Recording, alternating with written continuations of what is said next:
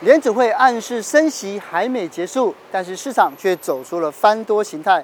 到底市场是真的要翻转了吗？还是只是昙花一现的逃命波呢？升息的逻辑是对付通膨，这个没有问题。对。可是通膨数据放慢不降息的，不是降息，不是因为通膨数据放慢，嗯，利率倒挂已经已经半年多了嘛，对，现在金融部门是有压力在累积。今天我们就找来经济学家吴家龙，不只要破解联准会的政策逻辑，更加码警告金融危机一定会出现，一起来听听他的说法。魏正。上一次自从那个吴老师来之后，跟我们分析之后，你你有没有觉得自己受益良多？有，而且你知道我收到的私讯跟讯息啊。都是跟吴老师有关的，我以为他们是来就是 跟我们两个讲话，就不是，都是你们请到吴老师，实在太厉害了。是，所以今年你看哦，在来到了二零二三年的时候，我们还是要请教，就是教授，就是因为 Fed 在二月的时候，他就哎要再度升息嘛，对，在升息之后，就市场有两种不同的解读，有鹰派有鸽派的说法。嗯，但是我们真正想知道的是，吴老师你怎么看？联准会在二月一号啊有个利率会议。然后呢，二月七号啊，这个主席鲍尔啊去华盛顿经济俱乐部给一个演讲啊，就就是给一个采访啊。那其实我觉得这个采访可能应该是刻意安排的，嗯，就是联总会主席有话说，对市场有话说，因为他们觉得市场误解了联总会的讯息，嗯，这样子的话，华尔街跟联总会解读不一致的话，会增加货币政策的难度，嗯，所以呢。主席要出来假装接受采访，然后释放讯息，也就是说，我把它简单讲描述为联准会对华尔街泼冷水。哦，因为华尔街呢，呃，认为升息已经接近尾声。第一点，第二点呢，下半年应该会降息，有的人说会降两次，有的人会甚至于说四次利率会议每一次都会降息。可是联总会一直说今年不降息，这不就矛盾了吗？对啊，所以我觉得现在大家看到的是华尔街就金融市场跟联总会在对着干，嗯，这个非常罕见，所以才值得说我们做进一步的观察跟解读。嗯、我们现在看哈，联总会给华尔街上课，第一个物价指数有三个内容，对，好，原物料呢大概是百分之十五到二十，百分之二十哈，住房或者租金成本啊大约占百分之二十五到三十左右啊，然后呢。住房或者租金之外的服务，哈，叫做核心服务，占百分之五十到五十五，哈，大概是这样子。嗯，好，然后呢，这三个成分出来之后，比重也出来之后，现在开始来解读。联总会承认通膨数据确实有放慢。嗯，为什么？原物料，原物料有放慢嘛？油价那个都有放慢，哈。对，油价、铜价、哈、小麦、玉米、哈，那个金属这些的确有有拉回，哈。嗯，所以这个部分联准会承认的，哈。是。第二个呢？住房的部分哈是这样，房地产行情传递到租金，这个有时差，大概一年左右。哦，好，那联总会说房地产行情已经翻转向下，在去年下半年大概第三季左右，所以估计到今年的话，可能第二季之后，下半年大概也会看到租金跟着翻转向下。最后的住诶服务的部分，比如说医疗啦、娱乐啦、旅游啦、哦运输啦这些餐饮啦，对，这这些都是服务哈。服务联总会说根本没有看到降下来。哦，所以联总会的重点就是说，在这个通膨，就服务通膨这边，对他他讲服务通膨。讲出 service inflation，它讲的不是原物料通膨，嗯、原物料通膨有降下来，但是只占百分之二十。对对对。那就这个来说，因为去年大家最关心的其实就是 CPI 的指数，那今年已经二零二三年了，有什么关键的数据，就像是去年我们这样、哦、这么关心？我我这边还在讲一下，就是哈，第一个原物料的部分卷土重来，嗯、再来的话，住房的部分刚刚讲了，因为租金的部分，因为需求是转过来嘛，从买。嗯买商办买房变成租嘛哈，所以租金还不见得能够下来，要要确认的哈。然后服务通膨没有下来，对，我们看数据的话哈，第一个哈，服务业的主要成本不是原物料，是人工，嗯哼，好，所以劳动的那个薪资成长率很重要。打通膨哈，就是打服务通膨，一定要看到薪资成长率降下来。目前的薪资成长率哈，它的门槛是百分之三点五到百分之四这个区间。如果薪资成长超过百分之四的话，它会推动通膨。哦所以要对付通膨的话，要把薪资成长率降到三点五以下，百分之三点五以下。目前是升到四点七、四点八、五点一，现在回到大概四点七、四点四，还是过百分之四。是那只要薪资成长率在百分之四以上的话，它会稳稳的推动通膨。对，所以联总会是存心要提高利率到失业上升，失业上升才能够压下薪资成长。哦所以联总会给的经济预测本来是预测今年年底。好，失业率会从去年的百分之三点五升到百分之四点六，嗯结果现在最新的数据是从三点五降到三点四，对，这么强的那个就业市场不可能打通膨。是新旧成长有两个动力，一个是劳工要求补偿弥补通膨损失加薪，另外一个是企业要填补职缺，主动加薪来抢人。所以就是所谓的人事成本就对了。呀对，呀，就这个意思。所以现在这个就业市场那么强，失业率下降，然后非农就业人数又又暴增的话，你根本没办法打通膨。所以联准会现在很苦恼在这里。哦，所以所以老师你在看啊，就是说，既然就联准会它的目标，因为之前上次来讲讲的时候，就是说联准会最重要的商品就是美元，那是它要维持美元的价值，它就必须要对抗通膨嘛。所以大家一直在想，就是说，那对抗通膨的终点会落在哪里？我们用利率来看的话，本集节目由下半身衣赞助播出。你讲的很好，就是说现在华尔街跟联总会双方都在预估通膨数据怎么走。对，那联总会觉得通膨数据哈、这个放慢下来的话，一定要得到确认。我我们上次讲，联总会看通膨数据是看中期趋势，不是看短期波动。嗯、那原物料短期波动很高嘛，哈、嗯，所以我们现在看的是服务嘛，啊，服务的话没有没有降下来嘛，联总会一直讲服务通膨没有放放慢嘛。嗯、好，现在我们看哈。利率高点的判断一定要用一个概念，叫做实质利率。嗯，就是利率扣掉通膨之后，你实际上拿到的利息。哦。然后呢，我们现在拿联总会所决定的那个利率，叫做联邦资金利率。嗯。然后它来减掉那个 CPI，拿 CPI 来做物价的例子。哈。好，所以这个图是联总会的官方数据，蓝色的线哈就是代表联邦资金利率减掉 CPI 之后的数据。好，那么这个黑线是零。表示利率高于通膨率啊，好，你现在看大通膨时代哈，八零年代初期，哈，八二年到九二年这这边哈，整个期间都是蓝线高于零嘛哈，对，表示这个是利率超过通膨率，嗯，我们目前是利率还低于通膨率，所以呢，你看这个长达十年的时间啊，之后也是在弹起来，大部分的时候利率要高于通膨率。哦，那我们现在是利率还低于通膨率，还在落后追赶，嗯，所以还没还还没还没到结束，还没到升息尾声。然后联准会一直想啊，升息尾声哈，升升息尾声，然后大家可以去买美国公债啦，可以炒可以承接美股啦，什么什么。因为他们受伤，他们要找接盘侠。我上次大概有这么说。对对对。好，现在我们看哦，利率高点的问题就是，首先联邦资金利率要超过通膨率。好，上一次是怎样呢？上一次你看超过的幅度哈，五点零到百分之七点五，五点零到七点五，嗯，后来降到二点五到五点零，百分之二点五到百分之五点零，后来降到零到百分之二点五，对，花十年的时间。所以我说这一次如果联邦资金利率超过通膨率两个百分点，然后就把通膨打下来，那成绩已经很好了。我告诉你，如果 CPI 现在在降嘛，嗯，那如果从六降到五好不好？降到五好。嗯。然后你加两个百分点，就是联邦资金利率要到七七 percent 嘛，哈，百分之七了。那如果如果联总会看的那个 PCE 啊，哈，假定降到百分之四，那你加两个百分点的话，也大概是百分之六附近嘛。对，哦，所以不大概六是少不了，六是少不了。哎，因为你要，因为你对抗通膨要有足够的限制性，就是货币政策要足够的紧缩、足够的收缩，哦，把失业率推高，把工资增长率降下来，这一定要的。现在还，现在还。还有大量的工作要做，联准会就讲还有大量的工作要做。对，老师，只是你刚刚一开始也有讲到，就是其实市场是觉得上到高点之后会降息，但是 Fed 出来暗示说不会降息，这个矛盾的讯息，老师刚刚解读到一半。现在的问题就是哈，对，联准会说今年不会降息，那可是呢，华尔街说今年会降息。好，嗯、那我们现在，诶，我们现在看一下哈，这样子，灰色的地带是经实体经济的衰退啊，嗯、然后在这个之前已经降息。在这个之前已经降息，在衰退之前已经降息，连这个也都是每一次我没有例外。在实体经济衰退之前，联总会已经降息，所以它不是因为经济衰退来了，它降息了。哦，它因为别的事情让它有理由降息。嗯，好，别的事情什么？就是金融部门出状况。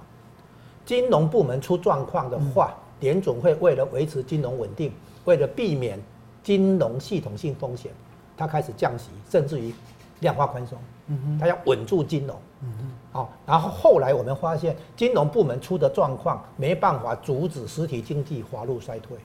嗯，哦，所以是这样子，升息的逻辑是对付通膨，这个没有问题。对。可是通膨数据放慢不降息的，不是降息，不是因为通膨数据放慢，降息是因为金融部门出状况。所以你看哈，量化宽松，诶，两千年那一次，因为纳斯达克泡沫破掉，网络泡沫破掉，对，所以降息。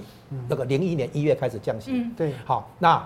零零七年降息不是雷曼兄弟是零八年哦，零八年九月十五号哦哈，然后呢，可是零七年他就开始降息，为什么？因为次贷风暴。不是，哎，次贷风暴伤到哪一家？贝尔斯登。啊，贝尔斯登两只避险基金爆掉，哦，出状况嘛，金融部门出状况，包括股市暴跌、泡沫破掉，也包括金融机构破产，影响到很多的那个金融机构，可能会形成系统性风险。啊，所以它降息。是那个时候降息的时候还没有衰退哦，哦，大家刚刚已经看到。所以降息的逻辑是追求金融稳定，升息的逻辑是对抗通膨，这是两套不同逻辑。是，所以现在金融市场就好像假装没看到服务通膨，这个就业市场还很强劲啊，通膨还没有办法真的打下来啊，然后呢，假装没看，其实啊，那个金融出状况有一个指标，就是利率倒挂。哦，利率倒挂就是说金融部门已经出问题。已经扭曲，已经紧张，然后一直在累积、累积、累积，累积到最后出状况了。比如说贝尔斯登的那个避险基金爆掉了，哈，还是纳斯达克泡沫破掉了，暴跌了。哎，出状况了以后，联准会降息。是。好，现在我们看下一个图哈，是这样，在十在那个衰退之前，我们都看到这个叫做十年期减掉两年期的那个殖利率差距，叫做利差，长短利差，长短利差，照理说长期利率。应该比短期利率高，因为承担的风险比较多嘛，哈。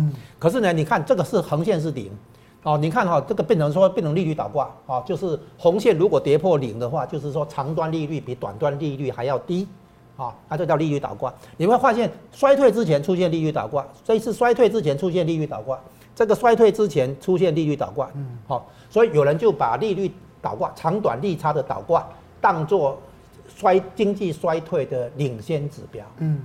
嗯，表面上没有错，但是他们没有真正理解这个含义。我利用这个节目来说明一下。好，注意看哦，在经济衰退之前，其实利率倒挂已经结束。嗯哼，经济衰退之前已经拉起来，V 型反转已经拉起来。所以利率倒挂哈是发生在经济衰退之前没有错。嗯，可是，在经济进入衰退之前，其实已经拉起来。已经拉起来。好，为什么？因为联准会降息，整个过程是这样。我们再看这个哈。好，好，第一个。升息升到利率出现倒挂，利率倒挂是在升息期间哦，升息升到利率倒挂，因为升息已经其实已经升过头，联总会不知道，啊，升过头以后会金融部门受到扭曲紧张压力，开始出现利率倒挂，利率倒挂是不正常嘛哈，好，这个利率倒挂呢，那个逼出降息出事情了嘛哈，对，降息的结果，短端利率马上被联总会降下来，因为短端的那个国库券或者公债的利率跟。那个联总会那个利率替代性高，比较敏感，所以一降息就把短端利率拉下来，嗯，那长端长短利利差就被逆转，就逆转。所以你看哈，衰退之前利率倒挂已经消除，衰退之前利率倒挂已经拉起来，啊，因为降息，降息的结果消除了利率倒挂。可是呢，金融部门的状况并不用因为降息而消除掉，对，它滑让实体经济滑入衰退。所以利率倒挂虽然已经消除，但是呢，金融部门出状况，无法阻止实体经济陷入衰退。对，好，是整个逻辑是这样子，一二三四。所以你们我现在看出来哈，我们我抽这两个来当代表了，其实模式全部一样。所以如果按照这个逻辑来看的话，目前已经出现了这个就利率倒挂嘛，对不对？对，利率倒挂要累积一阵子，啊，持续一阵子，然后终于有些金融机构撑不住了啊。亚康啊，爆发事件，嗯，这一次是这样，为什么它那个令升息速度放慢？因为英国退休基金亚康，嗯，瑞士信贷亚康，去年下半年的，哎，对，十月嘛哈，我告诉你，很多人不知道，瑞士银行中央银行为了撑住瑞士信贷这个问题，嗯，去年十月三次向美国联准会做货币互换协定。履行货币互换就是跟联准会借钱哦，所以看起来就是二零二三年金融风暴这个发生的危机发生的几率蛮高的，对不对？对，那联准会看到这个以后就降息，那时候实体经济还没有衰退，是，所以呢，我们现在的利率倒挂预告，现在金融部门是有压力在累积，在在累积，好，就好像你吃坏了肚子，你不会马上拉肚子，就跟地震带在蓄积能量一样，哎，对，对不对？它在蓄积能蓄积这个爆发的能量，哈，所以我们吃坏了肚子，最后还是得上厕所，哈，懂，把压力释释放嘛。对，老师，那这个概念我们现在已经懂了。如果要操作的话，老师，你上次来节目上面分析，有说建议我们换美元，可是你去看美元指数，它是从去年 Q4 就开始跌，哦、所以现在是不是这个实际上看起来美元多头的时期结束了？我们现在看啊，美元是这样哈，美元指数最主要的决定变数是什么？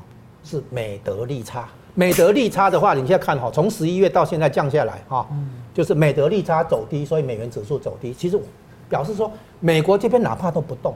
主要是因为欧洲在落后追赶升息，嗯哼，日元也也宣称要放宽波动区间，对对对，十年期公债波动区间哈，那这个美德利差哈是指美国十年期公债值利率减去德国十年期公债值利率这个值利率的那个差距叫做美德利差，嗯哼，那这个美德利差引导国际资金移动，哈，美德利差走高，大家去追逐美元；美德利差走低，大家就回去抱欧元，嗯哼，好，你看美德利差走低。呼应着那个刚才美元指数走低，完全吻吻合。那这是主要因素，哈，利差是主要因素，结构性因素。另外还有其他因素什么呢？就避险。如果有风险事件发生，你要避险的话，你是拥抱避险资产的首选，叫做美元。美元，哎，对。所以呢，如果没有风险事件的话，一般来说，哦，资金移动决定汇率，资金移动主要的驱动力量是利差，跨国利差。对对。那以因为美元指数的主要成分是欧元。对，所以我们呢，欧洲的部分，我们就抓美国跟德国的十年期公债的差差距，叫做美德利差哦。那结果发现很吻合嘛，美元指数跌下来，从十一月开始，十一月之前到九月，那个九月、十月、十月是盘整嘛，后面跌从十一月开始，你看美德利差也是这样嘛，哈。对，从十一月初这样开始跌下来嘛。对，因为其实这样这个就要回归到台湾这边，因为台湾现因为其其实呃现在台币的汇率很强，所以大家都在想说，那我们应该这个时候来买美元吗？那其实上一波有很多人套在美元嘛。那老师你怎么看？其实可以利用美元的拉回来加码，哎，增加你的部位了。为什么呢？因为美元其实还没有真的结束了，多头行情了哈。哦。第一个嘛，我们讲俄乌战争如果恶化的话，啊，美元可能就避险避险工具嘛，哈。对。然后第二个的话，你会看出来，这个美元下跌，照理说黄金涨了，可是黄金涨得也不怎么样。对。哦。然后呢，再来的话，你看哈。将来还有可能实体经济陷入衰退。我们现在看到的是金融部门的压力在累积累积。对对对。哦，将来的话，金融部领域出状况，最后又带出实体经济衰退。我讲的这个比较中长期哈，短期内的话，华华尔街主导行情，华尔街在跟联储会有有矛盾。嗯哼。哦，有不同看法。所以呢，如果你做短期的话，你要面对很多震荡的话，那华尔街的这个立场就跟联储会不一样，对不对？你可能要参考一下。